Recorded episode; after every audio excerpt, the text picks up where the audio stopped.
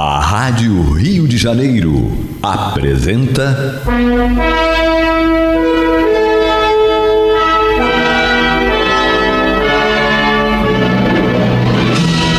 Caminho do Senhor. Programa de estudos sobre a Bíblia Sagrada com revelações inéditas a respeito de muitos ensinamentos do Cristo de Deus, ainda não perfeitamente divulgados nem compreendidos. Um programa dedicado a todos os que amam o Senhor Jesus. Criação de Acácio Fernandes Moreira e Gastão Veríssimo Brandão.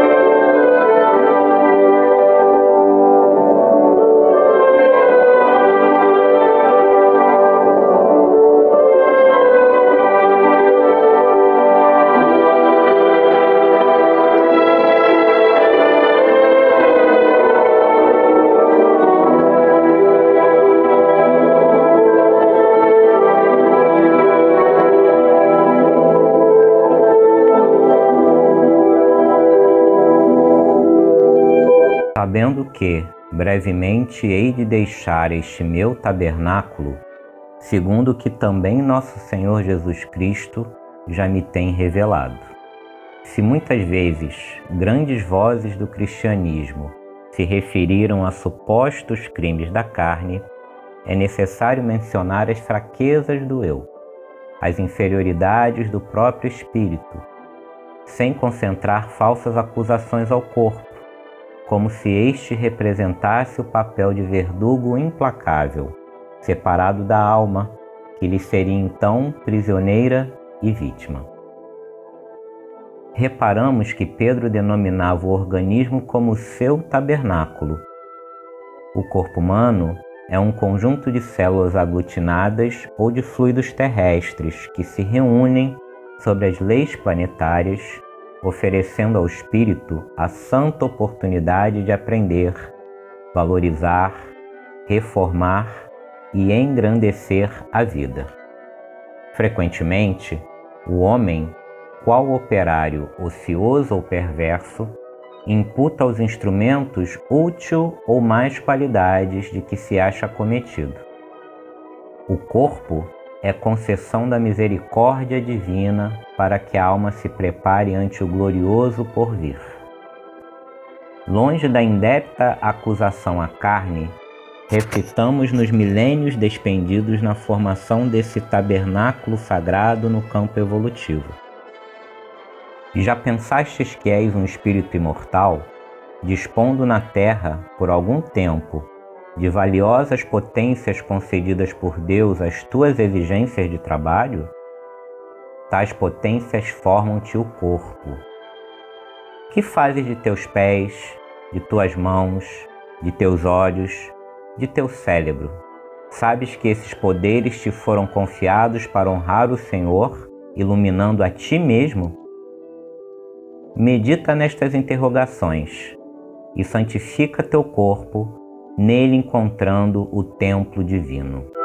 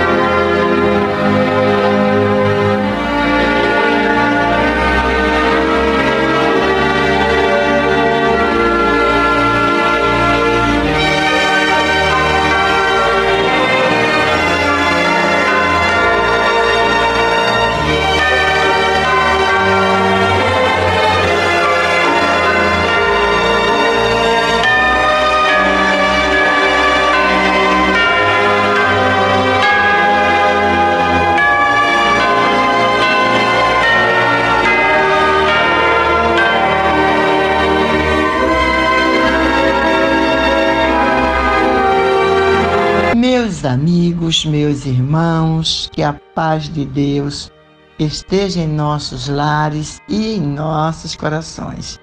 E com esta belíssima página do nosso Emanuel, uma psicografia do nosso Chico Xavier, nós estamos iniciando o programa desta quarta-feira, com a alma em festa, por estar tendo mais uma bendita oportunidade de estarmos aqui diante dos microfones sagrados da nossa Rádio Rio de Janeiro para apresentar mais um programa Caminho do Senhor.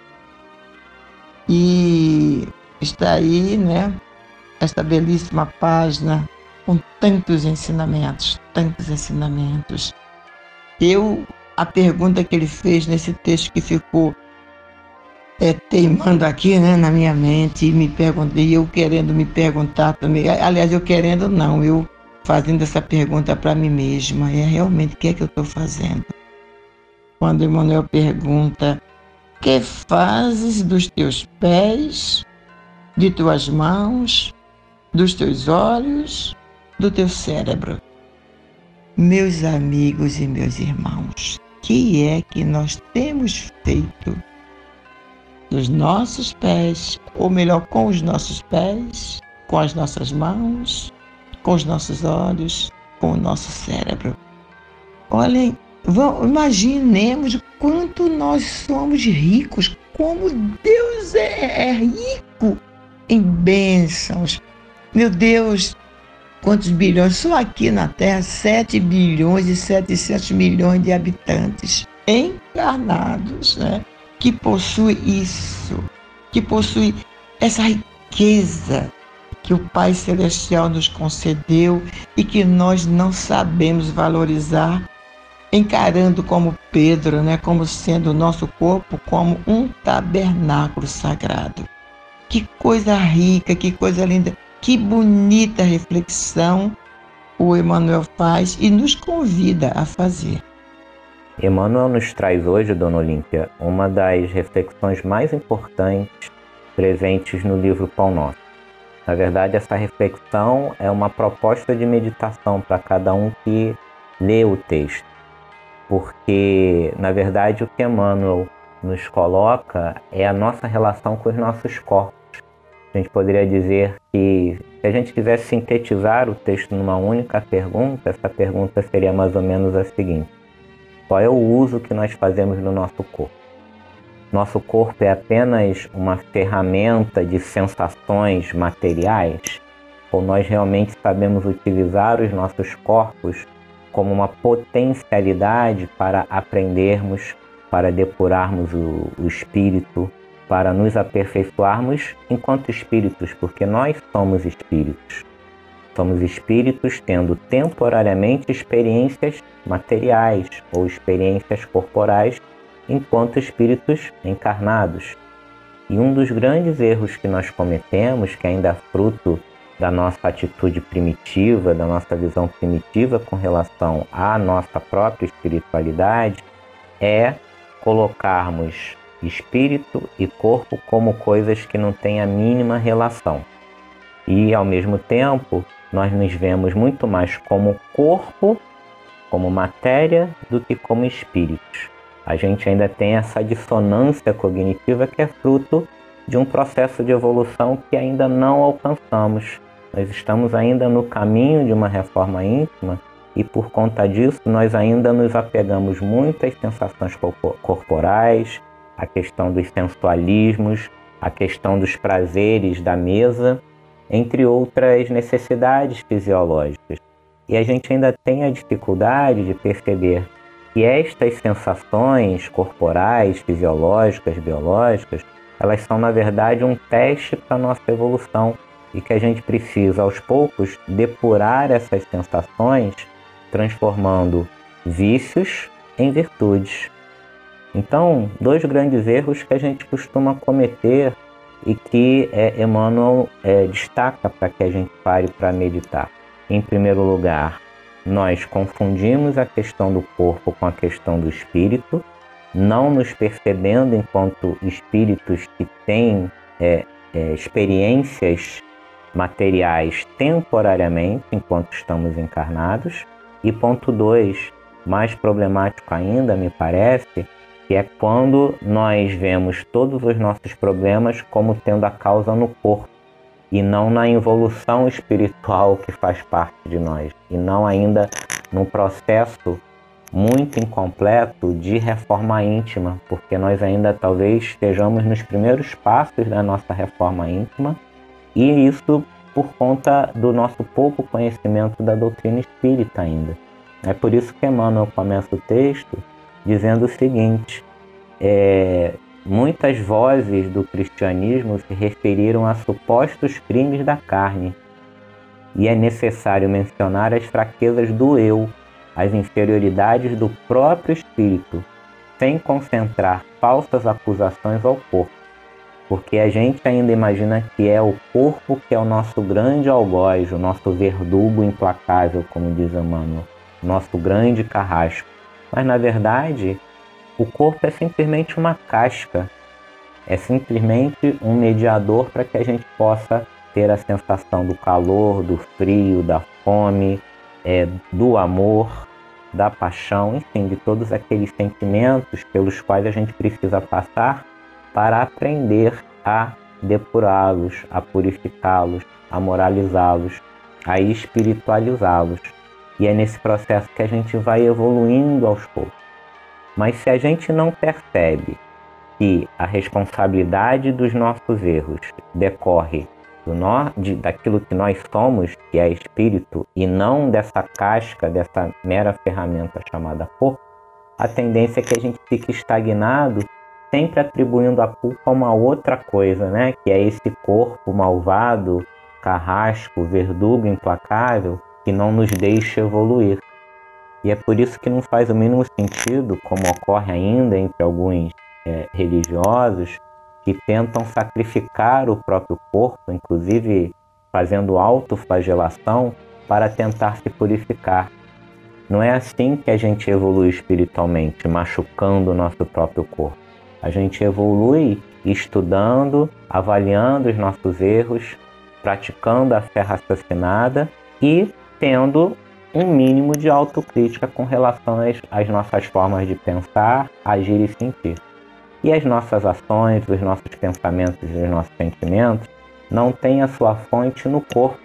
Sentimentos, ações e pensamentos têm a sua fonte no espírito, porque basicamente nós somos um espírito em processo de evolução. Nós temos, né, Leopoldo, uma dificuldade enorme em entender em toda a sua plenitude, é que nós não somos esse corpo material. Tanto que muitas vezes nós usamos erroneamente o termo. Nós não, é, quantas vezes a gente se refere, nos referimos a nós, que somos espíritos, como o oh, meu espírito, a minha alma. Claro que isso vem desde né, a antiguidade, né, no judaísmo, eles é, por exemplo, lá no Evangelho está lá ah, o Cântico de Maria, que é uma das, das passagens mais bonitas do Evangelho, narrada por Lucas, né? Quando ela diz: A minha alma engrandece ao Senhor e o meu espírito se rejubila em Deus, meu Salvador. Também tem aí os salmos, né? Quantas vezes né, a gente vê o salmista se referir a minha alma, o meu espírito, quando na verdade Hoje eu acho que não há mais motivos, diante de tudo que nós já sabemos, todos os cristãos, todos os habitantes da Terra que já têm conhecimento que não somos matéria e sim espíritos, já estaríamos, já teríamos que ter nos acostumado com esse termo, né? Assim, em vez de falar a minha alma, meu espírito, fala eu. Eu é, porque não, não sou eu, a, a alma sou eu, o espírito sou eu. O corpo é que é meu, meu corpo. O espírito não, o espírito sou eu, mas nós usamos muito, muito esse termo, né? Erroneamente. Nós somos espíritos, nós somos a alma encarnada. O corpo é a nossa vestimenta, uma vestimenta essa que temos que amar, porque é a máquina perfeita que Deus, nosso Pai, nos deu para nos ajudar em nossa evolução espiritual. Quantas encarnações tenhamos, quantos corpos eh, Deus vai nos dar de acordo com aquilo que nós vamos precisar para aquela encarnação. Só o Pai Celestial, é? sua infinita misericórdia, pode ser tão grandioso, tão misericordioso assim. A gente vem, né, recebe o corpo material para evoluir, Aí a gente não consegue, a gente erra, erra, erra, cai, levanta, cai, levanta, aí volta, retorna à pátria espiritual. Quando chega lá e vê né, que falhou mais uma vez em várias oportunidades da, da jornada, da última jornada terrena, aí Deus nos concede mais uma outra oportunidade, um novo corpo, onde vamos começar tudo de novo. E é sempre assim é a misericórdia do Pai, é o seu amor infinito, renovando sempre as oportunidades para os seus filhos. As oportunidades para que nós cresçamos e possamos chegar ao estágio né, de, de Cristo, todos nós vamos chegar. Não importa quando, né? Mas o importa é que nós sabemos que esse estágio de Cristo, né, espíritos crísticos, está ainda muito longe de nós, mas nós podemos alcançar uma felicidade plena dentro de nós por saber que já nos libertamos, por, por sentir que já nos libertamos do eu inferior e estamos caminhando né, para a felicidade. E já temos dentro de nós, quando nós nos libertarmos do eu inferior, porque nós já estamos na trajetória de uma plena realização espiritual. É? Então é isso que nós temos que ter dentro da gente. E o interessante também, Dona Olímpia, é que esse mesmo texto que eu acabei de ler agora, o Examinemos a Nós Mesmos, termina com a seguinte questão. Faze isso agora, ou seja, interrogue a sua consciência, faça a sua avaliação, examine o uso do seu próprio corpo, enquanto te vales do corpo humano, com a possibilidade de reconsiderar diretrizes e desfazer enganos facilmente. Pois quando passares para o lado de cá, muitas vezes já será mais difícil. Pois é, muita responsabilidade nossa, né, Leopoldo? Muita responsabilidade que pesa sobre nós. É, você falando aí sobre isso, eu me lembrei de um livro que eu li é, um romance, acho que era um romance que eu li, não me lembro quem era o autor, gente. É, eu, eu li muito, muito, muito, mas muito. As obras do Emanuel, os romances do Emanuel, eu li todos, né? E li outros também, Rochester, li alguns. Então tive, teve um, e de outros autores. Teve um que eu li, em que a história de uma pessoa que tenha sido uma pessoa assim muito é, é, dedicada ao trabalho do bem, vivia assim afastado, né? morava numa, num lugar muito afastado, onde havia muita pobreza.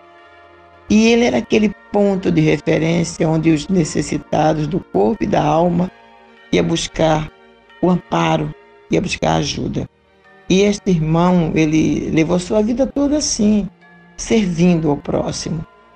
Então, quando ele desencarna, eu, é uma das cenas mais bonitas do livro, é já no final. Que pena que eu não sei o nome do livro. Eu acredito que se alguém leu este livro vai lembrar e vai saber do nome e vai me mandar dizer. Né? Quando ele desencarna, que ele se vê liberto do corpo físico, ele olha para aquele corpo sem vida que ele serviu de abençoado instrumento de evolução, né? para a sua evolução. Aí ele, emocionado, ele beija a fronte daquele corpo, daquele cadáver, né? E agradece aquele corpo material já sem vida por ter lhe ajudado durante tantos anos em sua evolução, porque ele tinha progredido muito naquela encarnação, ele progrediu muito graças à ajuda que ele teve daquele corpo material. Pois é, meus amigos, nosso corpo é o nosso tabernáculo divino, o nosso tabernáculo sagrado, como diz o Pedro passamos agora enquanto estamos aqui encarnados. Enquanto nós estamos aqui, meus amigos, meus irmãos, sempre há tempo de mudar. É só querermos, né? E eu estou falando isso para mim, porque eu, na hora que, enquanto eu ouvia o Leopoldo lendo, eu ficava assim, meu Deus do céu, será que que, que eu podia ter feito tão mais, tão mais com meus pés, com minhas mãos, com meus olhos, com meu cérebro? E quantas vezes eu usei os meus olhos, em vez de, de usá-los para observar a natureza, observar o amor que vibra no universo, que vibra em nosso planeta Terra, que é a criação do nosso Pai Celestial. Em vez de usar meus olhos para ver o bem em cada irmão, eu usei para ver só o lado negativo das coisas, né? Quantas vezes eu fiz isso? Então eu posso mudar isso agora. Se dentro de mim nasceu esta vontade grande, esta vontade férrea de mudar, eu posso mudar desejar agora mudar, nem que amanhã é, eu vá embora. Mas eu fui dormir com firme propósito de que amanhã eu serei outra pessoa. Aí desencarnou, tudo bem. Do lado de lá, como diz Emmanuel, é mais difícil quando chegar do lado de lá, mas eu vou desencarnar com esse propósito firme. E se ele for sincero dentro de mim, eu vou ter toda uma ajuda da espiritualidade, do meu mentor, da, dos meus mentores, do meu anjo de guarda, para conseguir, né, do lado de lá, algo que eu possa, ao reencarnar, vir comigo, comigo com essa vontade sedimentada e eu trabalhar isso, não é? Tudo é possível, não é, meus amigos? Para Deus nada é impossível, ainda mais quando Ele vê em nós esse desejo grande de sermos melhores, de sermos seres humanos melhores. Nós vamos fazer um pequeno intervalo e voltamos já já. Este é o programa Caminho do Senhor e é levado ao ar em três horários semanais. Às terças e quartas-feiras, das 22 às 23 horas. E aos domingos, das 12 às 13h30. Se você não tem é, costume de ouvir os nossos programas no domingo, desde já nós fazemos o convite para você para no próximo domingo, às 12 horas, ao meio-dia em ponto, estar sintonizado aqui com a emissora da Fraternidade para ouvir o programa Caminho do Senhor. E aos domingos tem é, a duração de uma hora e 30 minutos. Tem mais 30 minutos do que o de hoje, né? E também do que, do que o de, quarta, de terça. Também tem terça-feira, tá? Se você não sabe, nós também temos esse programa às terças-feiras, quando nós realizamos o culto cristão do Evangelho com todos vocês, ouvintes do programa Caminho do Senhor. Mas agora nós vamos para o estudo de Atos dos Apóstolos. Hoje vamos iniciar o capítulo 13, versículos 1 a 3.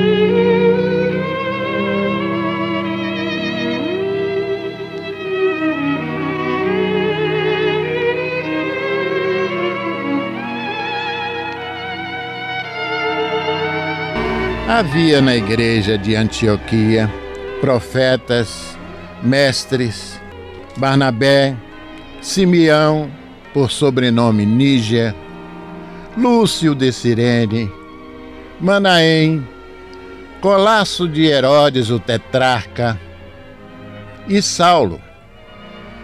E servindo eles ao Senhor, jejuando, Disse o Espírito Santo: Separai-me agora a Barnabé e a Saulo para a obra que os tenho chamado.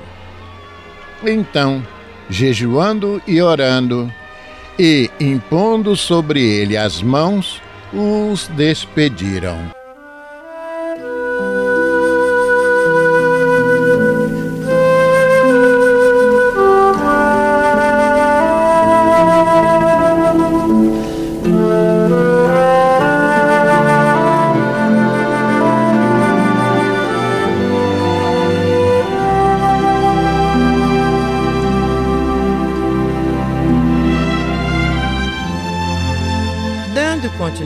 Então ao estudo de Atos dos Apóstolos. Hoje estamos iniciando o estudo do capítulo 13.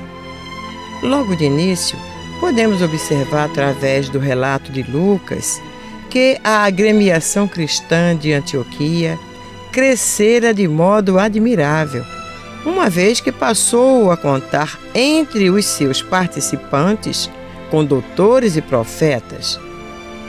Profetas aqui a gente faz, faz um parêntese para esclarecer que eram chamados os grandes médios, né? Profetas, chamados profetas os grandes médios. Pessoas graduadas já não se envergonhavam mais do nome de Jesus e pleiteavam um lugar na agremiação. Lembramos ainda que, embora tenhamos lido na abertura deste estudo o relato compacto do evangelista Lucas, continuaremos, como de hábito, preenchendo as entrelinhas com o relato pormenorizado de Emanuel, o qual acrescenta que a instituição de Antioquia era então muito mais sedutora que a própria igreja de Jerusalém. Vivia-se ali um ambiente de simplicidade pura, sem qualquer preocupação com os rigores das disposições do judaísmo. Os israelitas, distantes do foco das exigências farisaicas, cooperavam com os gentios, sentindo-se todos unidos por soberanos laços fraternais. Havia riqueza porque não faltava trabalho. Todos amavam as obrigações diuturnas, aguardando o repouso da noite nas reuniões da igreja, qual uma bênção de Deus. As assembleias eram dominadas por ascendentes profundos de amor espiritual. A união de pensamentos em torno de um só objetivo dá ensejo a formosas manifestações de espiritualidade. Em noites determinadas, havia fenômenos de vozes direta. A instituição de Antioquia foi um dos raros centros apostólicos onde semelhante manifestação chegaram a atingir culminâncias indefiníveis. Ali, a fraternidade reinante justificava essa concessão do céu. Nos dias de repouso, a pequena comunidade organizava estudos evangélicos no campo.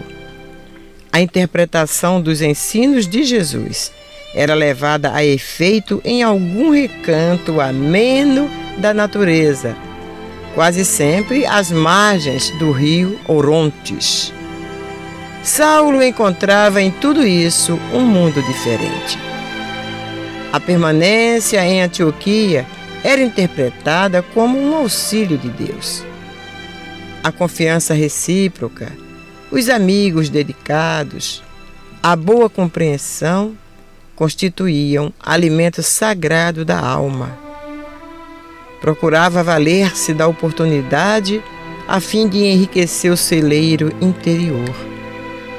A cidade estava repleta de paisagens morais menos dignas, mas o grupo dos discípulos anônimos aumentava sempre em legítimos valores espirituais. A igreja tornou-se venerável por suas obras de caridade e pelos fenômenos de que se constituíra organismo central. Por essa razão, viajantes ilustres visitavam-na cheios de interesse. E foi aí que surgiu, certa vez, um médico muito jovem de nome Lucas, que de passagem pela cidade aproximou-se da igreja, animado por sincero desejo de aprender algo novo. Lucas fixou sua atenção de modo especial naquele homem de aparência quase rude, que fermentava as opiniões antes que Barnabé empreendesse a abertura dos trabalhos. Aquela atitude de Saulo, evidenciando a preocupação generosa de ensinar e ao mesmo tempo de aprender, impressionaram-no, a ponto de apresentar-se ao ex-rabino, desejoso de ouvi-lo com mais frequência. Pois não? Disse o apóstolo satisfeito. Minha tenda está às suas ordens. E enquanto permaneceu na cidade, ambos se empenharam diariamente em proveitosas palestras concernentes ao ensino de Jesus. É claro que você, meu irmão ouvinte, minha irmã ouvinte, já percebeu que Emmanuel está se referindo àqueles Lucas que viria a ser o autor do terceiro evangelho e autor do livro que ora nos serve como objeto desse estudo, que é Atos dos Apóstolos. Retomando aos poucos seu poder de argumentação, Saulo de Tarso não tardou a incutir no espírito de Lucas as mais sadias convicções. Desde a primeira entrevista, o hóspede de Antioquia não mais perdeu uma só daquelas assembleias simples e construtivas. A essas alturas, alguém pode estar perguntando: mas por que em sua obra Atos dos Apóstolos, Lucas não se refere a este acontecimento que o envolve? Eu diria que talvez por modéstia, por humildade, por não se sentir à vontade para falar dele mesmo. Mas sua participação nesse episódio é significativa. Se não, vejamos.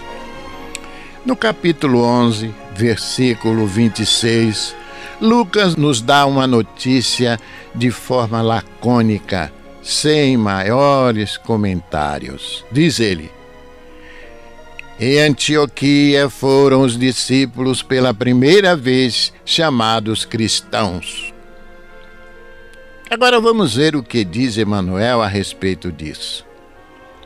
Na véspera de partir, Lucas fez uma observação que modificaria para sempre a denominação dos discípulos do Evangelho. Barnabé havia terminado os comentários da noite quando o médico tomou a palavra para despedir-se. Falava emocionado e, por fim, considerou: Irmãos, Afastando-me de vós, levo o propósito de trabalhar pelo Mestre, empregando nisso todo o cabedal de minhas fracas forças. Não tenho dúvida alguma quanto à extensão deste movimento espiritual. Para mim, ele transformará o mundo inteiro. Entretanto, continuou o doutor Lucas, pondero a necessidade de imprimirmos a melhor expressão de unidade às suas manifestações. Quero referir-me aos títulos que nos identificam a comunidade. Não vejo na palavra caminho uma designação perfeita que traduza o nosso esforço. Os discípulos do Cristo são chamados viajores, peregrinos e caminheiros mas há viandantes e estradas de todos os matizes. O mal tem igualmente os seus caminhos. Não seria mais justo chamar-nos cristãos uns aos outros? Este título nos recordará a presença do Mestre, nos dará energia em seu nome e caracterizará, de modo perfeito, as nossas atividades em concordância com os seus ensinos. A sugestão de Lucas foi aprovada com geral alegria. O próprio Barnabé abraçou agradecendo o acertado alvitre, que vinha satisfazer as certas aspirações da comunidade inteira. Saulo considerou suas impressões excelentes a respeito daquela vocação superior que começava a exteriorizar-se. No dia seguinte, o ex-convertido despediu-se do ex-rabino com lágrimas de reconhecimento. Partiria para a Grécia, mas fazia questão de lembrá-lo em todos os pormenores da nova tarefa. Da porta de sua tenda rústica, O ex-doutor da lei contemplou o vulto de Lucas até que desaparecesse ao longe, voltando ao tear de olhos úmidos.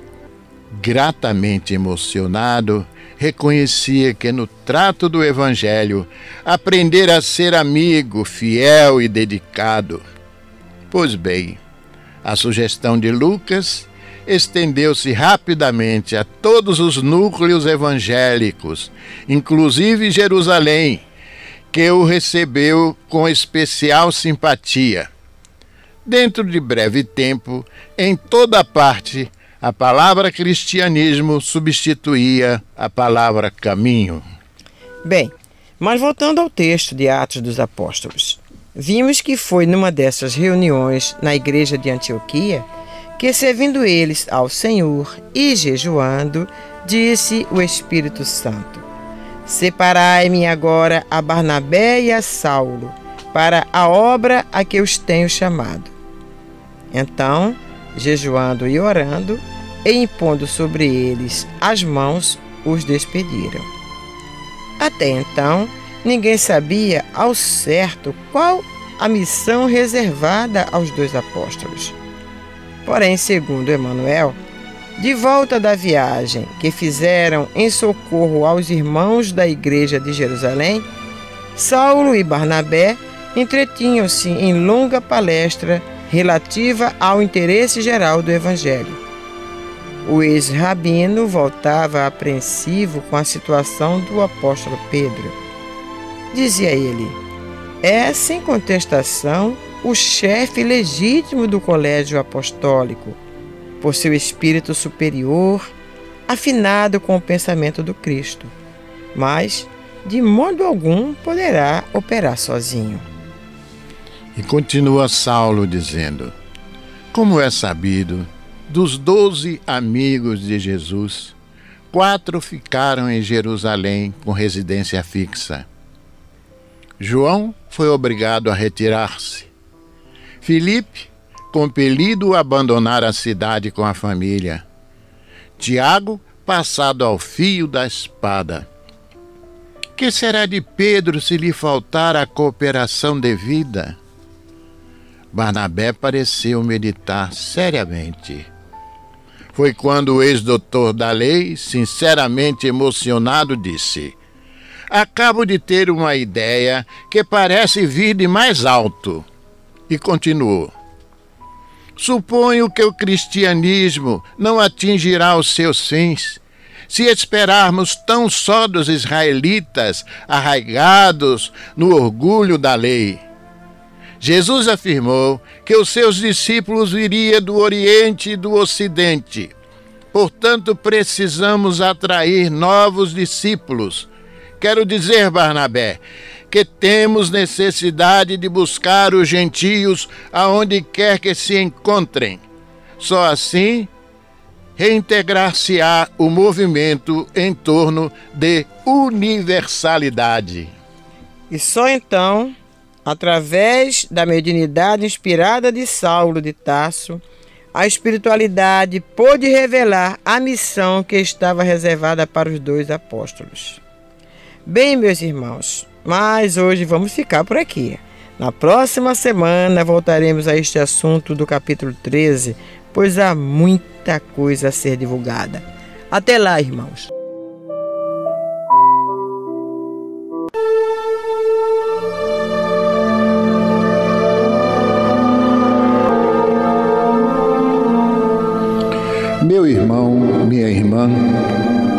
Se o seu coração está angustiado e lhe falta ânimo para enfrentar os obstáculos da vida diária, se você sente-se só e compreendido pelos que lhe rodeiam, se alguma dor física ou moral está atormentando-lhe, tirando-lhe as horas de sono, enfim, se você está sofrendo, lembre-se, você não está só.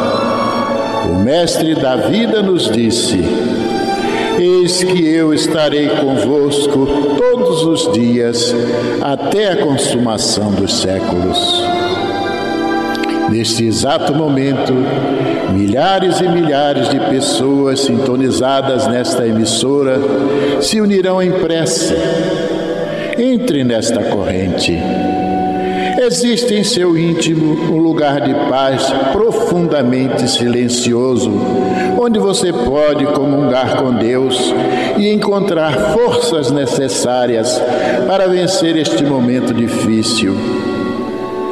Como disse o salmista, Deus é o nosso refúgio e fortaleza, socorro bem presente nas horas de tribulação. Abra o seu coração numa prece sincera. Entregue-se confiantemente aos cuidados deste Pai amoroso e bom e confie. Os impossíveis para os homens são possíveis para Deus. Vamos envolver em nossa corrente de preces de hoje os nomes de alguns irmãos e, mesmo que o seu não esteja nesta relação, sinta-se incluído, meu irmão, sinta-se incluída, minha irmã. Maria e Antônio Ferreira, José Barbosa, Maria Alves de Souza, Arnaldo José de Souza, Rafaela de Oliveira Brandão, Maria José Mota, Lídio Soares Aquino, Maria da Glória Dias de Oliveira, Maria Oneida Nava Raposo, Gabriel Moreira Martins, Fabiana Monteiro de Melo, Alessandra Santos Feijol da Silva Souza, Lígia Ferreira Lima, Márcia Gomes Padovani, Dalva Benzaquem, Fernando da Silva Miranda, Olga Braz, Neomar Bolsinhas Capone, Antônio Rômulo Queiroz de Figueiredo, Josué Gomes Vieira, Alfredo Augusto de Azevedo e família, Cícero Pimenteira, Sueli Alves Iglésia e todos os nossos irmãos, vocês ouvintes que neste momento estão nesta corrente de prece em sintonia com o nosso Mestre e Senhor. Vamos falar com Jesus.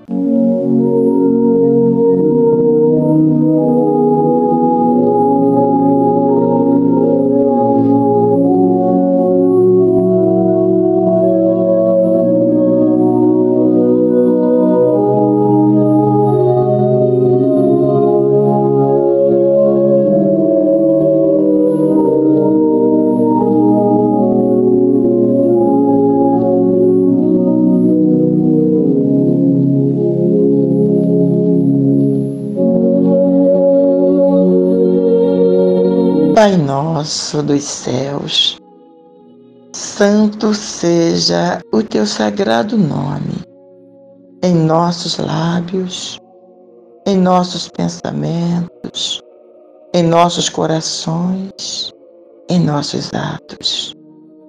Neste momento, Pai, de almas ajoelhadas, agradecemos a Ti pela bênção de mais um dia de oportunidades oportunidades que deste a cada um de nós.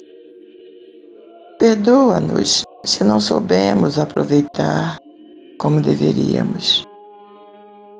E derrama, Pai, sobre cada um destes teus filhos, habitantes deste planeta Terra, uma centelha do teu amor, para iluminar nossas mentes e nossos corações a fim de que ao despertarmos amanhã para um novo dia, estejamos dispostos realmente a recomeçar com alegria no coração e com muita gratidão a Ti, Pai, pela vida e pelo corpo esse tabernáculo divino que nos deste. Que assim seja. Benção, Pai. Benção, Jesus.